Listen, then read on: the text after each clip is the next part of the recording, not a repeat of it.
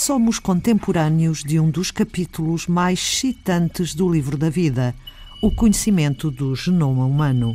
Continuamos hoje a folhear o livro Genética para Todos, editado pela Gradiva, e que tem servido de mote para ouvir os autores Heloísa Santos, geneticista, e André Pereira, especialista em Direito Biomédico.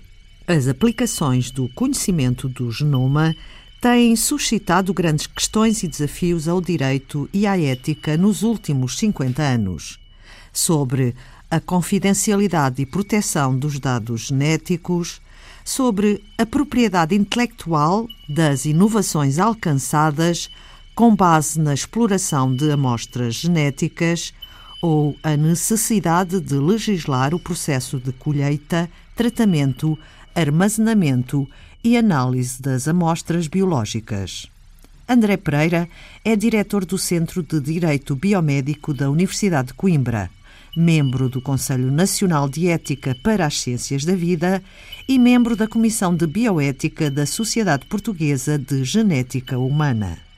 Numa das salas ecoantes do antigo mosteiro beneditino, a Assembleia da República, onde se prepara para mais uma reunião da Comissão de Ética, André Pereira disserta sobre o perigo da discriminação das pessoas por causa do seu património genético, por exemplo, no acesso a seguros de vida e de saúde e no mercado laboral. No mercado de trabalho pode haver a tentação de selecionar pessoas que não venham a ter problemas de saúde eh, daqui a 10, 20, 30 anos e eh, com a evolução da genómica e do conhecimento do genoma humano e do que isso nos pode dizer sobre o futuro da nossa saúde, é muito tentador para a entidade patronal exigir ou ter acesso à informação genética para assim não selecionar um candidato porque não porque ele esteja doente hoje, mas pode vir a estar doente, pode ter uma probabilidade de doença amanhã. Isso é uma discriminação injustificada. A lei já protege o candidato ao trabalho e o trabalhador nesses casos, mas é preciso estar sempre vigilante e não permitir que se viole a lei e para isso temos de estar sempre atentos, até porque os testes genéticos são de cada vez mais simples, mais insidiosos, o acesso à informação é um grande problema numa sociedade em que a privacidade está em perigo e, portanto, é preciso ter sempre muita cautela, embora a lei, pelo menos nos livros, já esteja bastante segura. Em matéria de seguros, a situação é mais problemática. Designadamente porquê? Porque em Portugal muita gente, para aceder à habitação, está a recorrer à compra de habitação própria. Portanto, o acesso à habitação própria exige, muitas vezes, eh, um seguro de vida. Ora, para se fazer um seguro de vida, a seguradora vai-nos fazer muitas perguntas e há a tentação de também recorrer a testes genéticos. Testes não só de doenças monogénicas, de eh, verificação certa, caso tenhamos esse gene, enfim, aquelas doenças raras, paramiloidose, correia de Huntington e outras, mas também doenças multifatoriais e doenças multigénicas, que afetam mais eh, faixas mais eh, alargadas da população, os cancros, cardiopatias, enfim, transtornos psiquiátricos, enfim, em que pode haver uma pequenina componente multigénica. E para as seguradoras isso é muito tentador, aceder a essa informação, porque assim ficariam só com os bons clientes, isto é, aqueles que não vão eh, morrer antes dos 70, 80 anos, ou que. Eh, antes de pagarem. Antes de pagarem o seu empréstimo ou que não vão ter uma incapacidade grave antes dos 70, 80 anos, portanto, antes de pagarem todo o seu crédito. Portanto, o ideal para o sistema financeiro é que a pessoa pague não só os juros e as comissões, mas que pague também o seguro sem nunca recorrer a ele. Portanto, a tentação é grande. E então é preciso que a lei proíba que as seguradoras tenham acesso à informação genética. Como é que conseguem essa informação? Quando isto começa a surgir com grande importância, nos anos 90, eh, algumas seguradoras pediam mesmo testes genéticos, embora ainda muito atrasados na altura, mas pedia-se esse acesso. Entretanto, a lei portuguesa, a lei de 2005, proíbe o acesso à informação genética que já se tenha sido, eh, digamos, eh, analisada por outra razão, quer uh, o recurso a novos exames. Parece então que a lei está muito bem. Mas na prática, permite-me dizer que qualquer pessoa sabe que as seguradoras estão a pedir, por exemplo, as doenças da família. Doença do pai, doença da mãe, doença do tio, doença da tia, doenças do irmão. Ora, isso é informação genética. A Lei 12 de 2005 diz muito bem que a árvore genealógica, portanto, as doenças da família, que qualquer médico deve fazer essa consulta, são a primeira e a principal forma de obter informação genética. E estranho que entidades que têm o dever de supervisionar e de aplicar a lei na área das seguradoras estejam a permitir que isto aconteça. Que entidades são? Bom, existem institutos, eh, portanto, há Instituto dos Seguros, eh, a própria autorregulação da Associação Portuguesa de Seguradoras poderia fazer algo também nessa área, e, enfim, os tribunais nos casos concretos, mas isto é um facto. Pergunta sobre doenças da família é informação genética e, do meu conhecimento e do voluntariado que se vem fazendo com a Liga Portuguesa contra o Cancro, sabemos que há muitas vezes essa pergunta sobre informação genética, ou seja, que doenças teve o seu pai e a sua mãe. E é em violação da lei. Portanto, o problema não está na lei, está na aplicação da lei. Ora bem, eh, há aqui uma grande vulnerabilidade do cidadão quer aceder à compra de casa própria é sujeito a uma publicidade de spreads baixos, de condições contratuais aparentemente positivas e depois acaba por ir a uma entrevista onde lhe pedem muita informação, não só sobre a sua saúde atual, isso é inteiramente legítimo, as seguradoras têm o direito de saber sobre a saúde atual do candidato ao seguro e qualquer mentira leva à nulidade do seguro e, portanto, podemos andar anos e anos a pagar e depois, quando precisarmos do seguro, a seguradora não nos vai pagar nada porque nós mentimos. Isso é correto.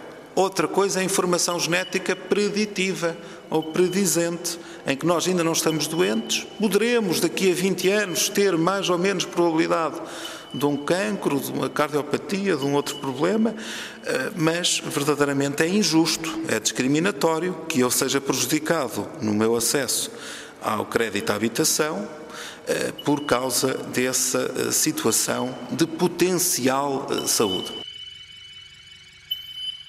Os seguros de saúde é um problema diferente, designadamente num país como Portugal, em que o acesso à saúde é dever do Estado.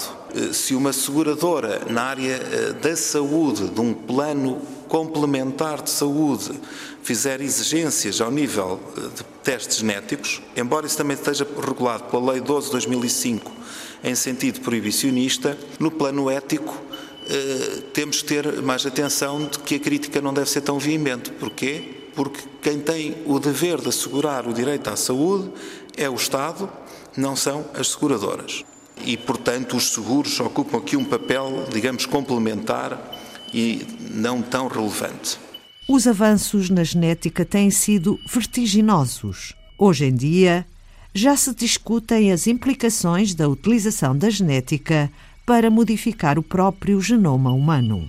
Quanto a modificar o genoma humano, a chamada terapia génica, temos que distinguir duas situações. A chamada terapia génica na linha somática, portanto, no soma, ou seja, no indivíduo, em que é um tratamento médico, que do ponto de vista ético é um tratamento médico como outro qualquer, salvo seja, do ponto de vista ético, ou seja, há um indivíduo que está doente e a medicina e a tecnologia da genética vai tentar debelar, minorar o mau funcionamento. O mau funcionamento. Tem havido progressos extraordinários eh, em algumas áreas. Eh, às vezes ouve-se falar nos autotransplantes de células em certos linfomas, leucemias, cancros, algumas doenças de pele. Portanto, há ensaios clínicos a decorrer em alguns países do mundo e até alguns tratamentos já aprovados dessas terapias modernas, isso é ótimo, mas isso é a medicina normal em que a ciência e o médico está a tratar um doente. E, portanto, a lei permite isso, quer a lei dos ensaios clínicos, quer a lei da informação genética, apenas exige um cuidado especial. Por exemplo, a Comissão de Ética para a Investigação Clínica tem mais tempo para analisar o projeto de ensaio clínico, o Conselho de Administração do Infarmed tem mais tempo para autorizar o ensaio clínico, porque são, enfim, são matérias mais complicadas do que os medicamentos normais. Aquilo que é o grande desafio eh, ético e político e filosófico dos nossos tempos é a terapia génica na linha germinal. Células eh, sexuais que levam à descendência e que vão passando de geração em geração. O que é realmente muito interessante e muito apelativo pensar na ideia de acabar com doenças. Vamos imaginar uma família com paramiloidose. Se dissermos vamos acabar com essa doença na sua descendência, portanto, aquilo que o seu avô sofreu, que o seu tio sofreu, que o senhor está a sofrer, vamos tratar não o indivíduo, mas logo ao nível do embrião, aquela linha de descendência.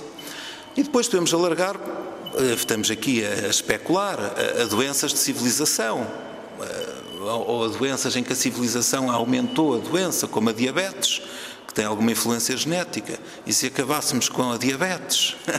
Portanto, é muito tentador criar, de facto, eh, um corpo perfeito, eh, sem doenças de natureza ou com forte influência genética. Aquilo que o direito e a ética têm dito até agora é de que isso é proibido. Não se pode fazer nenhuma modificação na linha germinal. Não se pode, de facto, mexer nisso. Não se pode fazer design genético. Não se pode fazer design genético.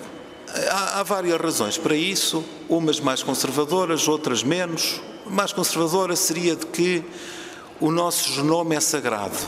Nós viemos aqui e estamos como estamos, eventualmente por obra de um Criador, e portanto, quem somos nós para modificar a obra do Criador? Bom, essa é uma tese conservadora na qual eu não me revejo, assumo isso.